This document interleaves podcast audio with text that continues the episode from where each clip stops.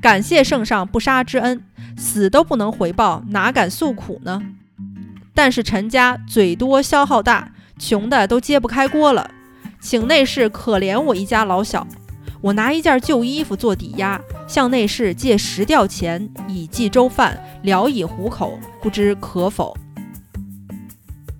不读好书，只读有趣的。我是主播小书童。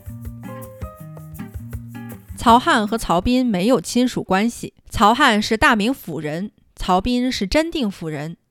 曹汉比曹彬大七岁，两人早年都跟着柴荣。在潭州的时候，曹彬只是个亲兵，而曹汉已经是牙校，有军阶了。柴荣对曹汉的信任程度不亚于赵匡胤。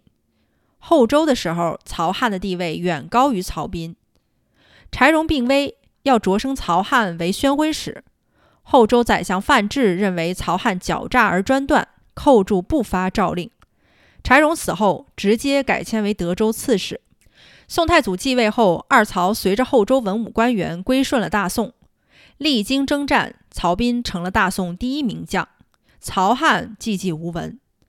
史家评判二人都认为曹彬宅心仁厚，宽以待人；曹汉智勇多谋，但生性残暴，杀降卒，屠江州城，过分用武。因此，太祖、太宗往往重用曹彬而不用曹汉。宋太宗一度宠信曹汉，委以重任。但是这家伙贪财舞弊，被人举报了，是滕中正去调查处理的。他调查属实，上报宋太宗。念在他跟着太宗南征北战有功，从轻发落，贬为汝州副使，没再深究。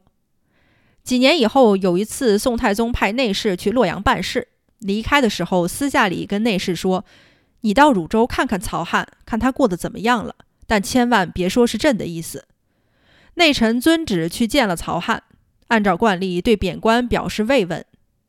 可曹汉是个聪明人，显然看出了这背后的含义，哭着对内侍说：“罪过深重，感谢圣上不杀之恩，死都不能回报，哪敢诉苦呢？但是陈家嘴多消耗大，穷的都揭不开锅了，请内侍可怜我一家老小。我拿一件旧衣服做抵押。”向内侍借十吊钱以济粥饭，聊以糊口，不知可否？内侍说：“太尉有所需，敢不从命吗？哪敢要你抵押呢？”曹汉坚持要抵押，于是封裹了一件棉衣交给了内侍。内侍收好棉衣，给了曹汉十吊钱。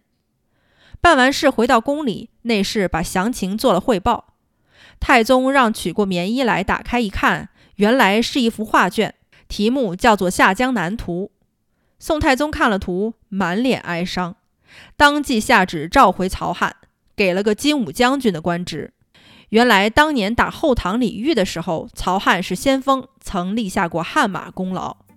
曹汉这人颇负心机，由此可见一斑。后来宋真宗朝又出了个丁谓，有过之而无不及。